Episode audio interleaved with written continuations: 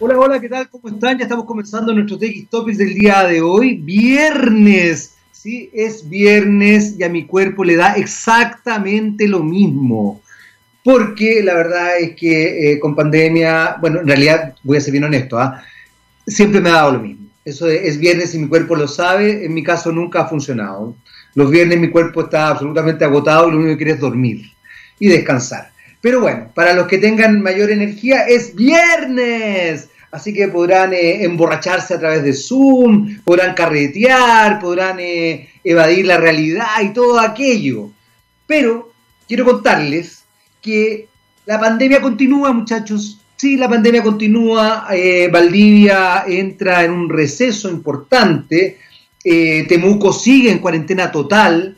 Eh, Santiago, eh, si bien está saliendo a pasos agigantados desde una perspectiva absolutamente centralista, vamos a tratar de descentralizar un poquito este país, sería bueno, eh, pero la pandemia continúa y ha quitado sin duda alguna tranquilidad, trabajo, salud, capacidad financiera a muchos chilenos. Pero lo que no podemos perder bajo ningún punto de vista es la esperanza. Y para eso hay empresas que están eh, preocupadas de aquello y ha comenzado la reconstrucción verde y social. Esto es un compromiso en la reactivación de Chile al que Aguas Andinas se suma con inversiones para combatir el cambio climático y generar miles de empleos. ¿Saben por qué? Porque queremos una reconstrucción verde y social. Bienvenida a la reconstrucción verde y social, nos dice Aguas Andina. Todavía no tenemos ninguna noticia de lo que pase en Estados Unidos. Muchos dirán, ¿y qué me importa? Eh, sí, la verdad es que desde cierto punto de vista, ¿qué me importa? Pero hay detalles que no son menores. Por de pronto, el día de ayer, el presidente Donald Trump estaba dando una conferencia de prensa donde todas las cadenas estaban eh, transmitiéndola y eh, empezó a dar datos falsos. Las cadenas, incluyendo Fox, que ha sido un gran defensor de Donald Trump, como cadena televisiva, como networking, dejó de transmitir y explicó que habían dejado de transmitir porque el presidente de la República, el presidente Donald Trump, estaba dando información falsa, estaba entregando una noticia falsa, una fake news. Eh, sorprende desde varios puntos de vista, por supuesto, inmediatamente saltaron las voces de nuestro país diciendo por qué no hacen lo mismo acá la prensa chilena cuando un eh, personero de gobierno o el mismo presidente pueda dar una información falsa. Eh, les cuento, primero, la prensa chilena no tiene libertad de expresión 100%, para que ustedes sepan, está delimitada a miles de condicionantes, entre ellas auspiciadores, sesgos políticos, ideológicos, etcétera, etcétera.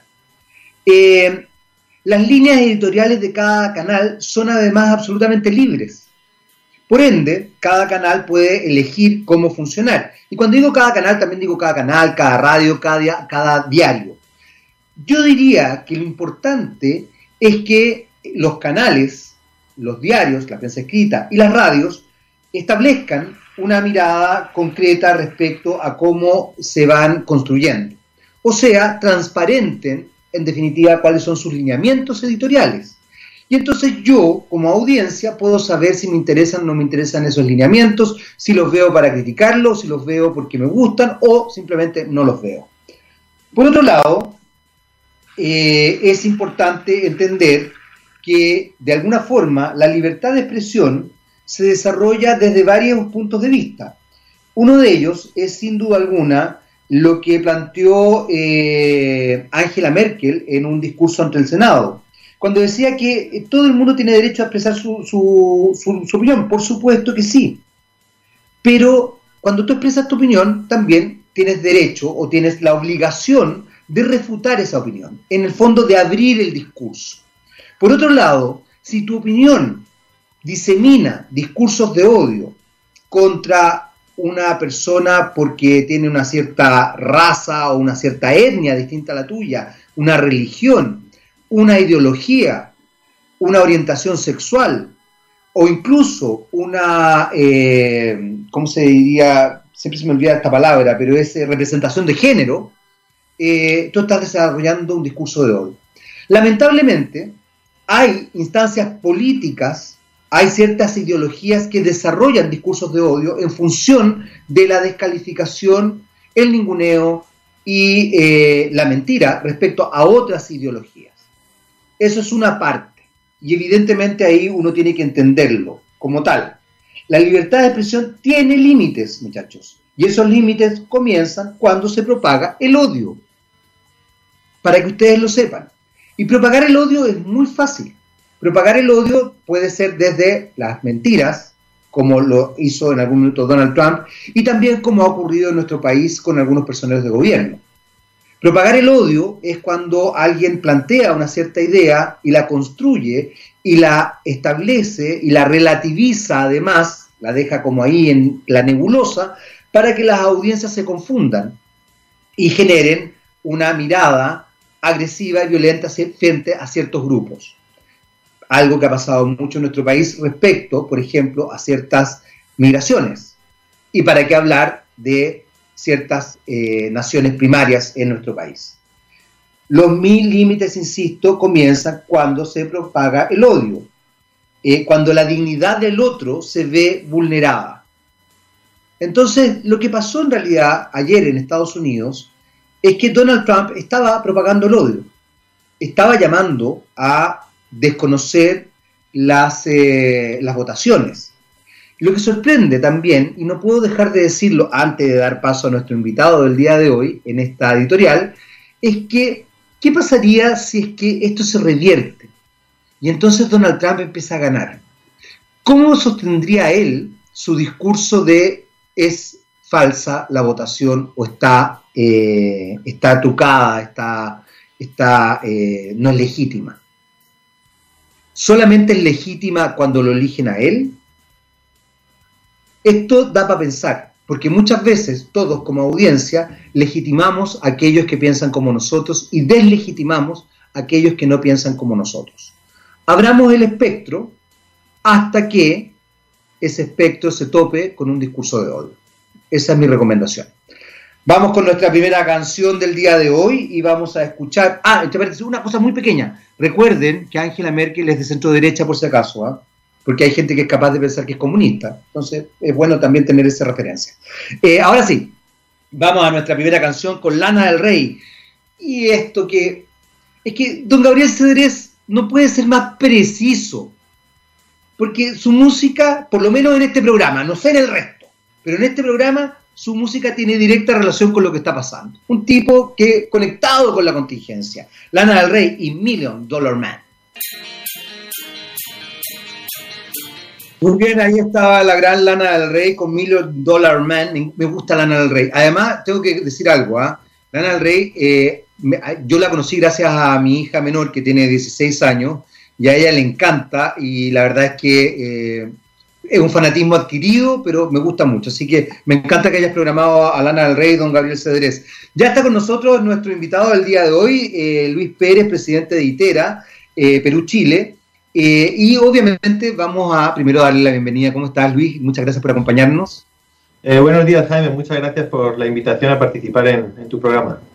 Ah, al contrario, al contrario. Siempre es bueno para nosotros tener eh, contenido y también aprender un poco sobre innovación y sobre todo lo que está pasando en el mundo en distintas áreas de la tecnología y también de la innovación. Desde ese punto de vista, creo que lo primero sería bueno saber qué es lo que es ITERA, a qué se dedican, de qué, a qué se refiere. No, como carta de presentación, nosotros como ITERA somos fabricantes de tecnología, de tecnología orientada a la misión crítica, seguridad ciudadana, seguridad pública, transporte público, a clientes en donde la comunicación es vital para ellos. Y en caso de no tener comunicación, pueden tener pérdidas de vidas humanas o grandes repercusión de pérdidas económicas. Entonces, nosotros proporcionamos soluciones a nivel mundial. Estamos presentes en más de 120 países, eh, somos más de 9.000 profesionales orientados puramente a proporcionar sistemas de comunicación eh, orientados principalmente a la seguridad pública. Eh, Luis, cuéntame, tú hablas de misión crítica, ¿a qué se refiere concretamente? Porque uno podría, la idea tiene muchas, muchas derivadas, por así decirlo, y puede interpretarse torpemente. ¿A qué se refiere concretamente con misión crítica y la posibilidad de establecerse desde la tecnología de la comunicación? Para, para ir acotando un poquito la... Eh, se entiende por misión crítica eh, toda comunicación que es vital para la vida humana o para proteger los intereses ya sea del Estado o de las empresas, para evitar grandes pérdidas económicas. ¿Qué significa esa misión crítica? Por ejemplo, la comunicación de los carabineros. Si un carabinero está en la calle y no se puede comunicar con la central, puede tener una pérdida humana, por ejemplo. Otro ejemplo sería el transporte público. Por ejemplo, si Metro de Santiago se para, se para Santiago entonces las grandes pérdidas económicas serían muy, muy grandes. En minería, si se para las comunicaciones y la minería en los camiones, por ejemplo, la minería deja de producir. Hay una gran pérdida económica. Ese tipo de comunicaciones que hacen que las empresas eh, o los segmentos sean muy productivos es lo que se comunica misión crítica. Entonces, nosotros como fabricantes de tecnología, líderes en, bastantes países en el mundo, eh, proporcionamos toda la infraestructura para garantizar a los clientes que la comunicación va a estar en cualquier momento, que es tolerante a fallos, significa todos los sistemas son redundantes, de forma que no es como igual el celular, que a veces tiene señal, a veces no tiene señal, a veces te entra la llamada o no. Aquí la comunicación tiene que ser instantánea y también segura. Con esto te evitas que tú puedas tener cualquier tipo de espionaje, de clon, que la comunicación sea eficiente y disponible en todo momento. ¿Cómo se trabaja aquello? Porque de alguna forma, por lo que estoy entendiendo, es un tema tremendamente delicado. Tú acabas de mencionar el tema de la seguridad. Hoy día, eh, dada el atenimiento fuertísimo de las redes sociales, del mundo digital fundamentalmente, eh, la seguridad es un tema que también cobra una relevancia sustancial. Eh, y las comunicaciones también son tremendamente relevantes desde el punto de vista de la seguridad. El tema de las fake news, el tema de cómo se trabajan ciertas dinámicas, el que sean rápidas y efectivas. ¿Cómo lo van, cómo lo van viendo ustedes? ¿Cómo lo vas viendo tú eh, eh, en el mundo contemporáneo que en realidad eh, se sostiene muy fuertemente en justamente en lo que ustedes hacen, en lo que ustedes desarrollan? el punto es bien importante lo que mencionas eh, puesto que lo que son las comunicaciones han evolucionado en los últimos tiempos de una forma, la transformación digital por la pandemia en todo el mundo se ha acelerado. Y eso significa que nosotros, los ciudadanos, las ciudades, emiten un montón de datos. Tenemos un montón de datos, pero esos datos necesitan poder ser interpretados. Con todo ello, ¿qué se va a tener? Mejorar, por ejemplo, los carabineros. El tiempo de respuesta de los carabineros ante cualquier evento, porque ellos van a poder recibir información veraz en campo, en tiempo real, y ellos van a poder trabajar con ella y procesarla. En el punto de las comunicaciones, nosotros, ¿qué es lo que nuestro eh, core del sistema es? Que tú puedas comunicarte en cualquier momento. Para que te das un ejemplo, nosotros lo que fabricamos o producimos son este tipo de celulares, radios, en el que tú ya tienes toda la información dentro del equipo. Si veis en los carabineros actualmente, ellos llevan unas radios eh, bastante grandes, bien potentes, con funcionalidades eh, limitadas en el que ahora mismo, con la evolución tecnológica, ellos van a poder dar un mejor servicio al ciudadano, que eso va a tener un impacto directo en la valorización, por ejemplo, que los ciudadanos dan hacia los carabineros, porque se van a sentir que el servicio que ellos dan es más eficiente ante cualquier emergencia, ante cualquier delito, ante cualquier respuesta que necesiten. Entonces nosotros con la tecnología lo que le damos es a estas empresas o a estas entidades del Estado que necesitan sí o sí comunicarse todas las herramientas para que ellos se puedan garantizar esa comunicación. Otro punto importante es la videovigilancia, el que ellos tú puedas tener imágenes reales en campo en tiempo real, que todo lo que pase tú lo puedas eh, visualizar, tanto tú como, por ejemplo, carabinero o desde la central 911, desde la central de emergencias, para que tú tengas información, como tú dices, hay mucha fake news, hay mucha información manipulada, hay muchos videos que son editados. Entonces, toda esa información que tienes en campo, tú imagínate que tú el video que grabe tu sereno eh, o tu carabinero no lo puedas manipular. Tengo una huella de agua que significa que tú vas a poder hacer una auditoría completa de la trayectoria de ese video, desde que se graba hasta que llega al fiscal, por ejemplo. Todo eso ya es una prueba veraz que te puede ayudar ante cualquier litigio a tener una evidencia. Otro punto es, eh, este tipo de tecnologías lo que te permiten es eh, no, no, dependes de tarjetas de memoria que puedes sacar, puedes eliminar, puedes editar. Entonces, ese tipo de soluciones somos las que nosotros como ITERA proporcionamos para las policías y seguridades en todo el mundo. Luis, en ese sentido eh, es interesante lo que estás planteando porque eh, pone en perspectiva cosas que pueden ser bastante críticas desde el punto de vista de la seguridad en, varios aspectos, incluso lo que tú decías comunicacionalmente. Eh, hay casos, lamentablemente, en Chile, donde efectivamente los registros han sido manipulados. desde cierto punto de vista, lo que tú planteas es que no se podría manipular esos registros y podrían ocuparse como evidencia veraz respecto a, ciertas conductas y en ese aspecto también podrían, eh, por ejemplo, el caso de Carabineros, que, justamente, lamentablemente, los casos que, se han sabido públicamente han sido complejos, eh, podrían, em, a ver, ¿cómo, cómo, cómo decirlo? podrían delimitar una mejor conducta de carabineros al, al, darse cuenta que efectivamente no pueden manipularse esta información? Correcto, pero aparte también ponte en la perspectiva del ciudadano. Porque cuando tú tienes este tipo de, por ejemplo, son cámaras eh, profesionales orientadas para lo que es misión crítica para policía, eh, el ciudadano cuando ve que está siendo grabado cambia también su actitud. Es disuasorio. No, no, no, es para lado y lado. Si lo puse como ejemplo porque lamentablemente, y, de verdad lo digo lamentablemente, nos hemos enterado desde una perspectiva de noticia de que la situación ha sido desde el otro lado. Solamente lo puse como ejemplo, pero... No, no, correcto. Y, yendo al otro lado, al lado de los carabineros, en ese punto la cámara lo que te permite es toda tu intervención es grabada. Eso también te hace pues que evita eh, malas conductas, evita lo que sea posibles casos de corrupción. Y luego toda esa información es antimanipulación, que implica que el carabinero en sí no puede ni editar, ni borrar, ni cambiar ningún tipo de foto ni de vídeo. Eso lo va a hacer la central. Entonces, los videos tienen lo que se llama una huella de agua, en el que tú es imposible que lo cortes o lo edites. Y con esa información, como tú dices, sí puede utilizarse como una prueba fehaciente ante cualquier evidencia, ante cualquier delito. Ese caso ha pasado, por ejemplo, creo que en las estaciones de metro. En los incendios eh, tuvieron pruebas de video que no pudieron eh, justificar porque decían que la jurisdicción o que el, que el video había sido manipulado, había sido editado o la custodia del video no había sido probada. Todo eso con las nuevas tecnologías, porque ahora como ya estamos en la transformación digital, estas nuevas tecnologías ya te permiten dar ese eh, valor agregado para la toma de decisiones a los carabineros, en este caso, en el que ellos también van a ganar autoridad, porque las, informaciones al final eh, pueden estar en entredicho, pero si la prueba es fehaciente, ya no hay nada que cuestionar. Hay algo que, complejo y que eh, me ha tocado conversarlo con muchas personas y que tiene que ver con lo que tú acabas de mencionar, el tema de las pruebas fehacientes, eh, porque también dentro de miles de instancias se ha eh, desarrollado, se han desarrollado muchas formas de vulnerar las pruebas. ¿De qué manera ustedes, a ver, de qué manera ustedes pueden afirmar que, por ejemplo, el sello de agua o que cierta información no es tergiversada. Tú acabas de poner el ejemplo del metro, que en realidad es un muy buen ejemplo, porque ahí eh, justamente lo que se comprobó es que estaba tergiversado, que estaba editada la, prueba. Eh, pero incluso en casos hasta, hasta más mundanos, más frívolos, eh, hoy día, por ejemplo, hay ciertos algoritmos y ciertas, ciertas posibilidades de, por ejemplo, yo tomo un video tuyo y puedo ponerte eh, y editarte haciendo algo que tú nunca has hecho.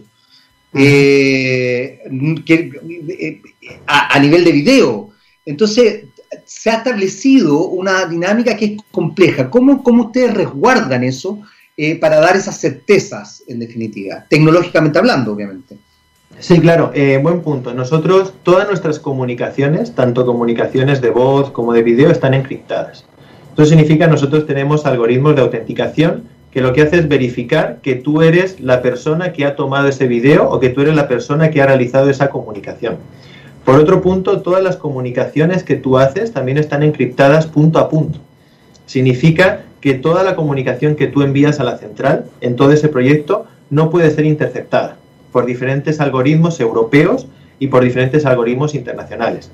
Yendo al otro punto, toda la información que se recaba queda almacenada en un sistema de grabación centralizado, en el que tú sabes en todo momento quién es la persona que ha generado la información, quién es el que ha hecho la comunicación, quién es el que ha generado el video, a qué hora se ha generado. Toda la trazabilidad completa de la comunicación está centralizada y almacenada. Y a ello, dentro también tienes lo que se dice, pues como huella de agua, diferentes indicadores que te pueden asegurar que esa información no ha sido manipulada. Entonces nosotros aseguramos toda la seguridad en todo el proceso, tanto de la generación de la comunicación como de la generación de los videos, su almacenaje y luego también su procesamiento. Porque al final todo lo que tú eh, recibes de comunicación o video es inteligencia que te va a ayudar a tomar tu decisión en carabinero, ya sea el personal que está en, la calle o está en la central de emergencias. Entonces, toda esa información veraz te va a ayudar a tomar tus decisiones. Es decir, pasamos a un modelo de preventivo completamente, puesto que recibimos todo tipo de información que nos va a ayudar a, trabajar con ella. Hemos hablado y hemos puesto como mucho, mucho como ejemplo carabineros. ¿Qué otras eh, instituciones o qué otras organizaciones o empresas eh, puede funcionar acorde a estas dinámicas de seguridad, esta tecnología de comunicación que finalmente permite eh, resguardar y, como tú dices, adelantarse a situaciones complejas, como para tener alguna referencia. Por ejemplo, nosotros somos el proveedor de comunicaciones para Metro de Santiago, para las seis líneas. Todos los trenes de Metro de Santiago, estaciones, toda la comunicación crítica de Metro de Santiago está utilizando nuestra tecnología. Por ejemplo, con las líneas automáticas, eh, si no hay comunicación Tetra, nuestro estándar es un estándar europeo que se llama Tetra. Si no funciona Tetra, el metro se para automáticamente. No puede circular, aunque estén los pasajeros dentro. Porque Tetra es la comunicación vital tanto para el tren como para las operaciones como para la seguridad. Otros ejemplos que tenemos son en refinerías, en minería en donde nosotros tenemos, pues por ejemplo, en Sierra Gorda, el sistema de comunicaciones de la mina es todo integrado por nosotros. Estamos presentes en aeropuertos, todos los aeropuertos de DGAC, el sistema de comunicaciones lo hemos proporcionado nosotros. En el aeropuerto, yo tengo un ejemplo, no es gracioso, pero en un, aeropuerto en Europa, por una falla de un segundo, las multas son millonarias. Porque una falla de un segundo que la torre de control no se pueda comunicar con el, con, con el pie, con el que está en pista implica que el, avión igual no puede despegar. Y esos retrasos implican esa criticidad que preguntabas al principio. El impacto económico de un retraso, ya sea en un avión o un retraso en una carga de un camión de minería, es un impacto económico que con nuestro sistema de comunicación se evita por lo tolerantes fallas que son. Dentro de eso, Luis, quiero, quiero preguntarte cómo, cómo ves eh, eh, la problemática hoy día, eh, dada la situación que se está viviendo con el COVID, porque una cosa es que efectivamente me atoré, ha aumentado el, el ¿cómo se llama? Ha, aumentado o se ha acelerado en realidad el, el, mundo digital. Pero otra cosa también es que están desarrollándose cambios bastante radicales en las formas de funcionar de los distintos países. Hablábamos de fake news. Yo partí contando lo que pasó ayer en Estados Unidos, que fue bien sorprendente, que varias cadenas, por no decir todas en realidad, en un minuto eh, cortaron la transmisión del discurso que estaba desarrollando el presidente Trump por, eh, por estar eh, diciendo falsedades. De hecho, todos, incluyendo Fox, dijeron el presidente está diciendo algo que es una falsedad. Eh, ¿cómo, funcionamos hoy día frente a eso, como sociedad? Porque finalmente lo que ustedes hacen en ITERA eh, tiene una connotación también social bien potente, a raíz de lo que tú estás diciendo. Eh, incluso acabas de poner el ejemplo del metro, que es notable, y te agradezco el ejemplo, a mí se me ha ido, fíjate, pero que es un muy buen ejemplo. Entonces uno empieza a darse cuenta que hoy día la sociedad está teniendo una visión distinta respecto a la comunicación y por supuesto respecto a lo que nos explicabas que es la misión crítica. Hoy día es muy importante lo que ustedes están haciendo. ¿Cómo ves este cambio social, cultural que se está generando? Eh, el punto es que esta transformación digital que se está llevando hacia las nuevas tecnologías lo que están permitiendo es que haya más interconexión de todo. Entonces ahora tú recibes mucha más información. Toda esa información que tú recibes. Ahora mismo hemos pasado de una tecnología que era conexión humano-humano, ahora mismo que las máquinas se comunican contigo, las máquinas se comunican entre ellas, tienes coches autónomos, el frigorífico te dice estoy vacío. Es decir, recibes un montón de información, pero toda esa información como tú dices, ¿cómo hay de decir si es una fake news o no? ¿Cómo tú identificas? Es que toda esa información tiene que converger y tiene que ser procesada y analizada. Nosotros, por ejemplo, en Europa hemos hecho actualmente un cambio tecnológico en todo un país. Por ejemplo, en Holanda nosotros hemos migrado el sistema de comunicaciones de toda la policía en Holanda. Holanda en sí, comparado con Chile, que es un país larguísimo, pues es más pequeñito, pero en capacidad creo que son 70.000 efectivos. A ellos se les ha equipado ahora la tecnología que para que por lo menos toda la comunicación que ellos reciban entre sí sea siempre veraz. Ellos van a tener la comunicación fehaciente y en todo momento. En el punto de quién decide, por ejemplo, ahora está en, en Europa, en diferentes países, pues definiendo estas políticas de identificar fake news. Pero es también relativo. ¿Cómo tú sopesas cuál es una fake news o no? Porque ya todo pierde la subjetividad. Porque al final nosotros como personas, cada uno tiene una opinión que no significa que sea errónea. Entonces, en ese punto, uno puede estar equivocado, pero por estar equivocado no es una fake news. Simplemente igual tu percepción de la realidad no es la real. O no es la que, por ejemplo, tú con Jaime puedes tener, la mía diferente. Entonces, dentro de ese punto, con nuestras tecnologías, ¿qué es lo que intentamos? Primero, que la decisión estratégica que se tome sea basada en información veraz. Esa información veraz significa que tú vas a tener localización GPS en tiempo real de dónde estás. Tú vas a tener acceso en tiempo real a ver qué está viendo tu efectivo, por ejemplo, tu operario. Esa información la vas a tener, no vas a depender, por ejemplo, ahí mismo hay muchas redes sociales que la gente hace sus videos y los sube, protestando por todo, pero esos videos, como tú dices, pueden ser editados, manipulados, pero cuando tienes algo que no puedes editar ni manipular, esa información ya la puedes considerar que sí es veraz. Todo eso lo metes dentro de una batidora y dentro de esa batidora al final tú vas a tener un montón de aplicaciones en el que esa aplicación te va a decir, bueno, pues en esta hora tú tienes más delitos, o en esta hora tú tienes estas calles como el Waze que están más ocupadas. Y esa información al final tú vas a disponer de ella en tiempo real. Pero aquí corremos el riesgo de decir qué es un fake news o no.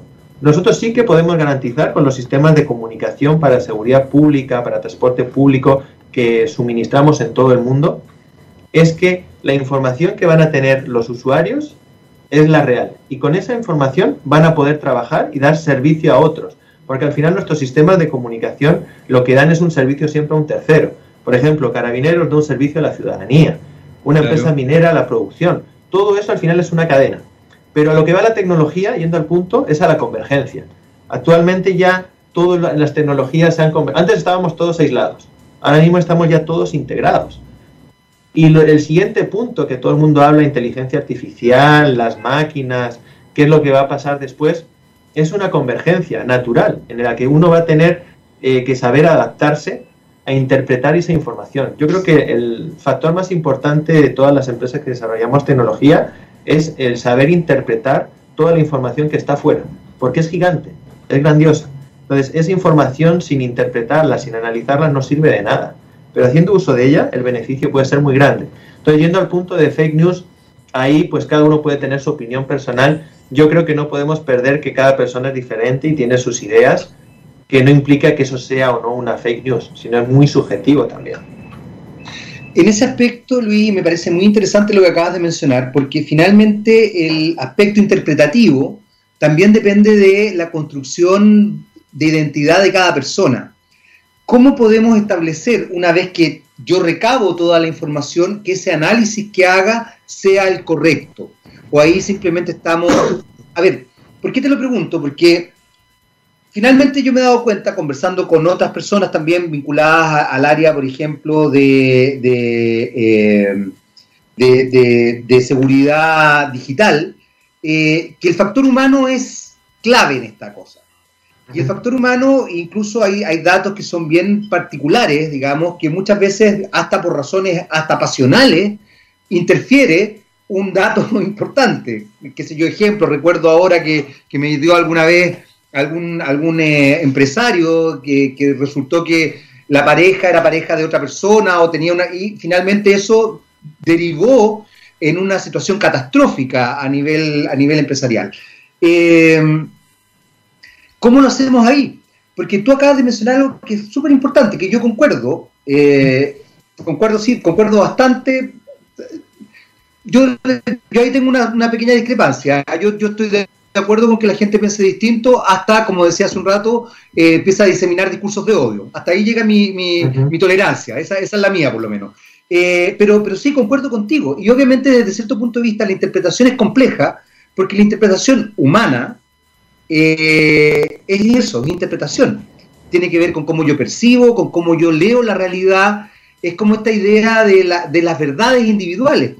O sea, una cosa es el hecho, que tú lo describes muy bien, y que probablemente es lo que se logra recabar como información. Yo recabo el hecho, esto ocurrió de tal manera, en tal momento, la persona estaba ahí, etcétera, etcétera, etcétera. Ahora me toca interpretar ese hecho. ¿Qué pasa ahí? ¿Ustedes se meten en esa parte? ¿Dan algún tipo de, de, directrices? Eh, o, o, finalmente lo dejan al criterio de las distintas empresas o instituciones que, con las cuales trabajan? Primero uno tiene que, que adaptarse a la realidad y adaptarse a la realidad es el poder tener la capacidad de adaptarse a los diferentes procedimientos y procesos de cada uno de los usuarios que utilizan, por ejemplo, nuestras tecnologías. Porque no es lo mismo el uso que hace Metro de Santiago o el uso que hace Carabineros, el uso que hace una minería. Lo otro también es, nosotros como empresa global, que estamos operando en más de 120 países, también tenemos las mejores prácticas de muchos de nuestros clientes. Entonces, esas mejores prácticas, por ejemplo, que tenemos en Europa, en Asia, en Centroamérica, en África, las podemos traer aquí, de hecho las traemos a, los países de la región, en la que igual pues no es el mismo modo de actuar que la policía en Holanda o la policía en Alemania. Por ejemplo, nosotros en Alemania hemos suministrado más de medio millón de radios a la policía de Alemania pero su forma de proceder es totalmente diferente a Carabineros, por ejemplo, o a la policía aquí en Perú. Nosotros en Perú tenemos la red nacional de la policía en Perú, pero la forma de trabajar de Perú es diferente de, de Carabineros. Entonces nosotros lo que se adaptan son los procesos. Y lo que tú decías de cómo pasamos de hacer una interpretación a tomar una decisión basada en datos estratégicos, justo eso lo hacía la batidora que yo te digo, en la que tú tienes al final un centro de control, de comando y control, tú tienes aplicaciones en donde toda la información que te da tanto la gente que está en la calle, las comunicaciones, todo lo que interpretas, al final ello va a tomar, te va a ayudar a tomar la decisión porque te va a dar una interpretación basado en datos, que ya no es subjetiva de cada persona, como tú dices, pues puede ser que esté pensando en cualquier otra cosa. El, las máquinas sí, lo que te dan es una interpretación basada en data. Y esa interpretación basada en data es la que te va a ayudar a tomar la decisión. No la toma por ti, pero sí que te va a decir, oye, no vayas por esta calle, vete por la calle de la derecha. O para ir a esa emergencia, el que está más cerca eres tú, que estás en la cuadra de al lado, no yo que estoy en el aeropuerto. Entonces, esa información veraz sí que te va a ayudar la tecnología a que la tomes. Pero al final, la decisión final en muchas entidades recae en una persona, pero lo que nosotros facilitamos es esa toma de decisión porque te vamos a dar todos argumentos basados en data, basados en información, para que tú tomes la decisión. Pero al final, eh, nosotros sí que aconsejamos y asesoramos eh, las mejores prácticas que estamos llevando en el resto del mundo, por supuesto. Hay algo que has mencionado eh, varias veces y que me parece súper relevante y que tiene que ver con los aspectos culturales. Tú mencionabas el tema de, Holanda, mencionaste Alemania, eh, bueno, obviamente Europa eh, como continente, digamos, que, ya en sí misma tiene varias culturas diversas. Eh, ¿cómo, ¿cómo, ha sido traer esas tecnologías y cómo ha sido establecerse las dinámicas culturales dentro de la región en Latinoamérica, Chile y Perú? ¿Cómo, cómo, lo, cómo lo has percibido? Porque incluso acabas de mencionar algo que es bien importante. Si bien Chile y Perú son países vecinos, limítrofes, culturalmente probablemente somos muy distintos y muy diversos. No sé, tú, ahí tienes más, más experiencia que yo. Eh, ¿cómo, se, ¿Cómo se desarrolla eso? Y te lo pregunto por algo muy simple, porque efectivamente muchas veces ocurre incluso acá que de repente vienen personeros de gobierno, comunicadores que dicen, bueno, pero es que en Nueva Zelanda hacen tal cosa, entonces uno de repente dice, bueno, ya, pero en Nueva Zelanda hay neozelandeses, no chilenos. O es que Dinamarca, sí, pero son daneses, no son chilenos. Eh, es que siempre son españoles, no son chilenos. Eh, ¿Cómo ves tú esa, esa situación? Porque me imagino que eh, las empresas transnacionales que, funcionan desde cierto punto de vista y que recopilan data y que dan este tipo de servicio, igual tienen que adecuarse a las distintas culturas de los países, así como se adecúan o adecuan el servicio a las culturas organizacionales. ¿Cómo, cómo ha sido tu visión de eso? Eh, ahora mismo, como tú has mencionado, la globalización, ¿no? Eh, si tú miras años atrás, Latinoamérica ha estado siempre muy influenciada por Estados Unidos. Sí, claro. nosotros o de Europa, venir influencia de Europa o asiática era muy poco relevante. Entonces aquí la cultura, por ejemplo, de la comunicación y la seguridad siempre ha estado más orientada a qué estándares o qué hace eh, Estados Unidos América. Si venimos ahora, por ejemplo, de Europa, nosotros en Europa, que es el nivel de, pues como tú dices, una cultura diferente, con la globalización lo que estamos trayendo son tecnologías que se utilizan en Europa, que han demostrado su éxito en Europa, que al ser abiertas se pueden utilizar en todo el mundo y que como en Europa hay muchos países de diferentes culturas que son chiquititos, al final la tecnología se ha enriquecido de todos ellos. Entonces tú tienes igual una tecnología que es mucho más rica en funcionalidades, porque no es lo mismo como piensa, bueno, yo soy español, un español, que un alemán, que un francés. La necesidad de cada uno es diferente. Pero la tecnología, al ser un estándar abierto, Tetra, lo que se ha enriquecido de todas ellas. Entonces, nosotros hemos venido a Latinoamérica a traer la tecnología. Y esta tecnología nos hemos puesto primero en un punto en el que la influencia que tenía con mercados americanos era muy fuerte. Entonces es como chocar dos estándares diferentes. Tú estás acostumbrado a trabajar de una forma y ahora te dicen, oye, esto también es bueno. Pero claro, yo te tengo que convencer. ¿Cómo te convenzo si es bueno? Uno, si tiene mejores funcionalidades. Es decir, si tú ahora mismo tienes tu equipo y solamente puedes comunicarte, es uno. Pero si yo te digo, oye, tú tienes tu equipo, que primero te va a costar un 40 o un 50% menos porque en Europa los precios son más bajos que en Estados Unidos. Dos, ahora no solamente te comunicas con voz, tú vas a tener localización GPS, envío de videos, bases de datos, vas a tener mil funcionalidades. Entonces nosotros, ¿cómo convencemos a los clientes que ellos mismos utilicen los equipos y comparen con lo que estaban actualmente realizando? Entonces tú estás viendo, oye, yo tengo un, un equipo que es un ladrillo, que es así de grande y pesa medio kilo. Es fuerte como arma arrojadiza. Yo si alguien va corriendo lo lanzo y le doy un golpe. Pero dices, oye, ¿puedes ver un mapa? No. ¿Puedes hacer una foto? No. ¿Puedes comunicarte? Limitadamente. Entonces nosotros las tecnologías que hemos traído son todas tecnologías que son abiertas. Y de hecho nosotros ahora mismo pues somos el principal proveedor de seguridad en Brasil, en Uruguay, en Perú, eh, en Chile pues el proyecto el, el sistema de transporte público más grande de toda Latinoamérica y más crítico es Metro de Santiago. Todo Metro de Santiago ha migrado a este tipo de tecnología. ¿Por qué? porque te da mayores funcionalidades a un precio mucho más económico y es totalmente abierto. Aquí no dependes, por ejemplo, de nosotros, ITERA, porque al ser estándares abiertos somos más fabricantes. Pero eso es bueno, a nosotros nos gusta competir. Y cuando tú compites, primero, para el usuario bajan los precios. Y segundo, tú tienes que ser mejor que el otro. ¿Y cómo vas a ser mejor que el otro? Teniendo mejores funcionalidades, no queda otra.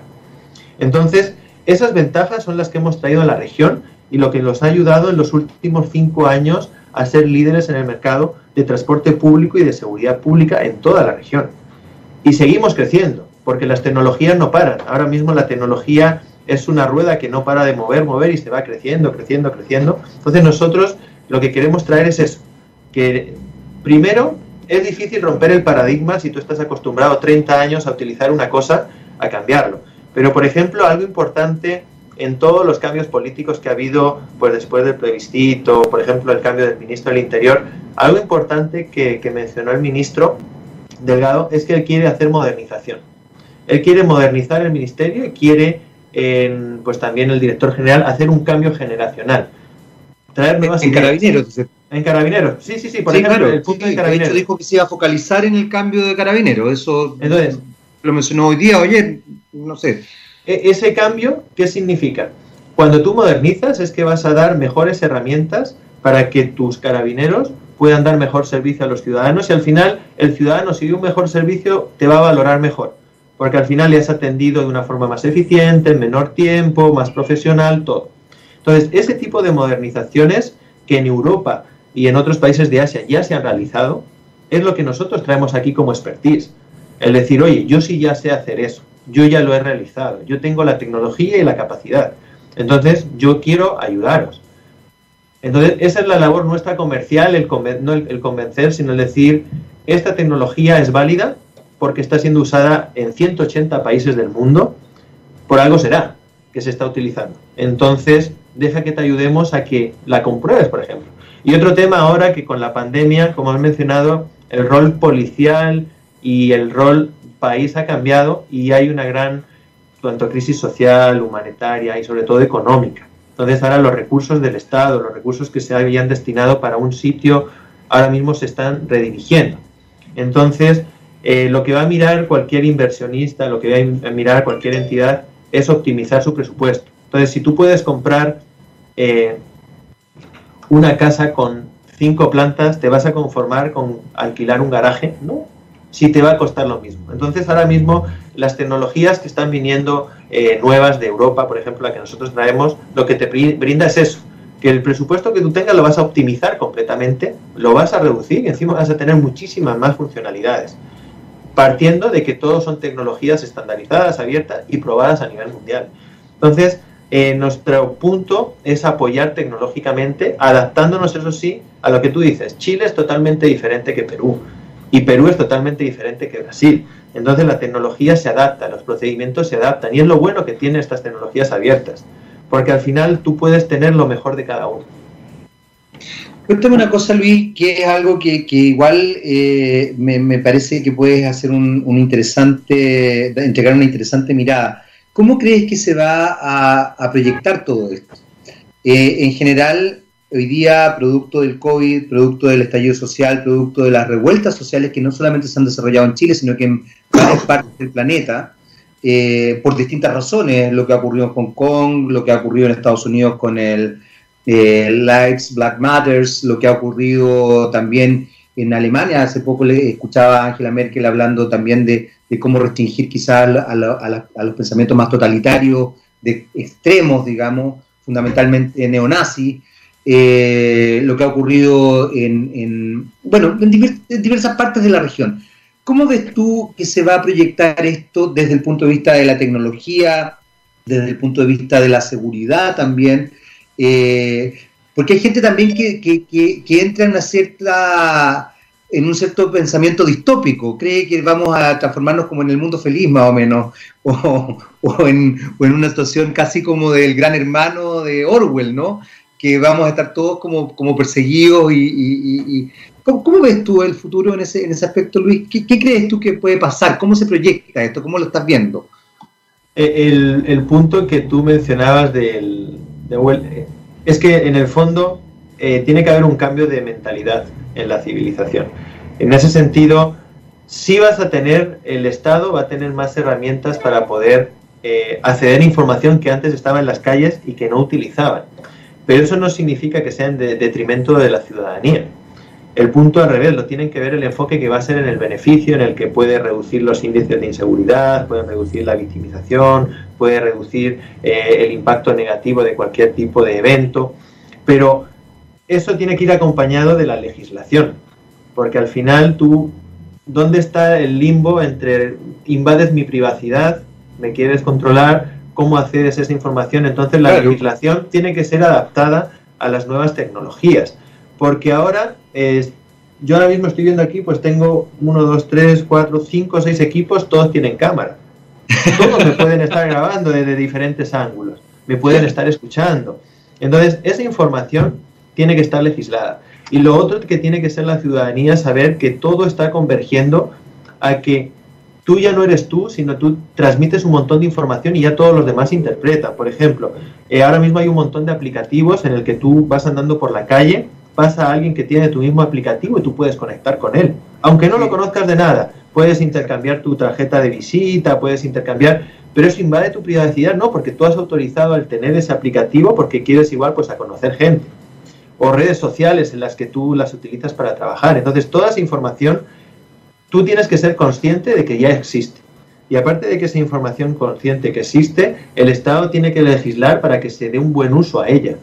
Entonces, tiene que ser una sinergia entre Estado y, la ciudadanía eh, y con la legislación, por supuesto, en la que todo se crea ya un ecosistema. Todos estamos interconectados y cada día vamos a estar mucho más interconectados. Tú ahora mismo puedes saber cuántos pasos has hecho en el día, cuántas calorías has consumido o no, eh, cuánto es tu meta diaria, que la sabe tu ordenador o la sabe tu teléfono mejor que tú. Y esa información al final va a una base de datos en la que tú pones tu ordenador y te aparece, cómprate unas zapatillas. Esa información ya está ahí. Entonces tú lo que necesitas es entender que estamos en un mundo ya interconectado. Cuando saltemos ahora a 5G, que es la nueva tecnología de banda ancha, va a haber billones de equipos interconectados. Todo va a estar interconectado. Entonces, no nos tiene que dar miedo esta nueva tecnología, sino tenemos que hacer el mejor uso de ella, porque nos va a traer muchísimos beneficios. Pero como pensamiento humano lo que no tenemos que tener es el miedo a que va a ser mal utilizada contra nosotros y nos va a limitar nuestras eh, actualmente pues nuestros derechos. No, tú tienes simplemente que adaptarte y utilizar lo mejor de ella. La tecnología no se puede mirar con miedo, la tecnología hay que saber usarla. Cuando uno no conoce la tecnología, al final entra miedo porque cuando tú no conoces algo te, suele dar, pues eso, ese, tiene esa presión a decir, oye, ¿qué va a pasar? No, uno tiene que, que sí ser realista en el que cada vez se va a acelerar más el cambio tecnológico. En los próximos años, de aquí a los 5, 6, 7 años, el cambio tecnológico va a haber es brutal. Entonces tenemos que ir adaptándonos como Estado, como persona, eh, a ello. Y nosotros tecnológicamente lo que estamos brindando es eso, las herramientas para puedas tener acceso a toda esa información y que se canalice, que no pierdas esa data que al final te va a ayudar a tomar una decisión estratégica. Luis, en ese sentido, ¿cómo se trabaja y cómo se asesora desde ITERA eh, en la educación tecnológica? ¿O, es algo que está fuera del, área de ustedes? Pero, pero quizás eh, es importante porque Tú mencionabas justamente el tema de la tecnología y, mencionaste varias veces el, tener una vinculación no temerosa. Y dijiste algo que yo concuerdo 100%. Creo que la gente le tiene miedo a aquello que no conoce. Eh, sobre todo en las sociedades, digamos, y, uno lo ve habitualmente. Generalmente muchas cosas que tienen que ver como con el odio, ¿eh? tienen que ver con que no conoce, no lee, no se informa con las personas adecuadas, por ejemplo. En el caso de la tecnología pasa lo mismo. Eh, el tema de las aplicaciones. Yo bajo una aplicación porque conozco la aplicación, sé de qué se trata y entiendo cómo va a influenciar en mi vida o no. Y desde ahí elijo. Me imagino, yo confío en las libertades de las personas, pero también en las libertades informadas, no en las libertades emocionales solamente. Creo que la emocionalidad puede llevarte a cosas más bien erradas. ¿Cómo funcionan desde ahí ustedes eh, en relación a eso, a la educación tecnológica, a la educación digital? Porque además pasa un fenómeno bien interesante. Eh, al ser un lenguaje distinto, establece un mundo simbólico distinto. Entendemos la realidad de otras maneras. ¿Cómo, cómo se, se, construye desde ahí? Porque ahí hay un elemento importante de, a trabajar. Eh, totalmente de acuerdo. Y lo que hay que primero entender, los nichos de mercado a los que nosotros proporcionamos tecnología están orientados. la analogía un elefante comparado con un ratón. Nosotros somos el ratón porque damos al nicho no comercial. Actualmente a todos los ciudadanos pues tienen su celular, tienen sus diferentes aplicativos. Nosotros estamos orientados a nichos, que es seguridad pública, minería, transportes, que son clientes primero más especializados.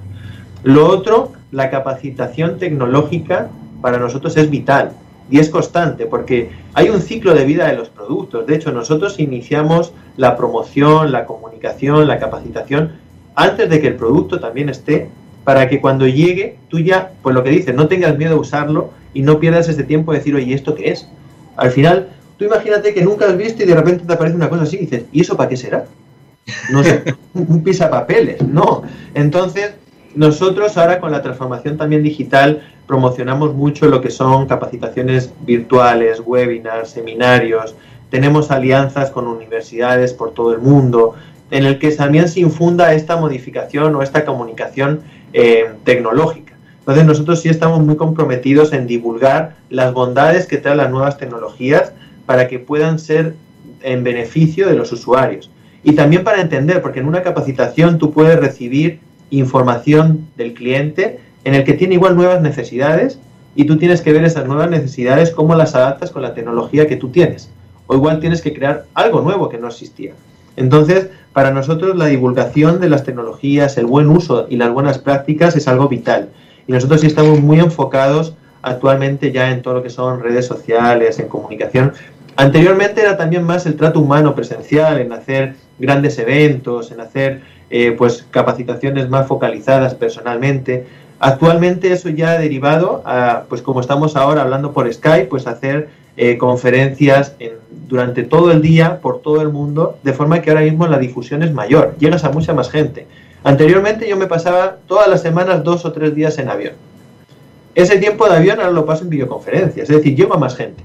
El trato es diferente, no es personal, no te conozco, no nos tomamos un café, pero estamos conversando. Y este tiempo, al final, a nosotros nos ha ayudado a que se divulgue más rápido la tecnología. Se puede llegar a mucha más gente. Pero otro punto es importante, eh, uno tiene que usarla.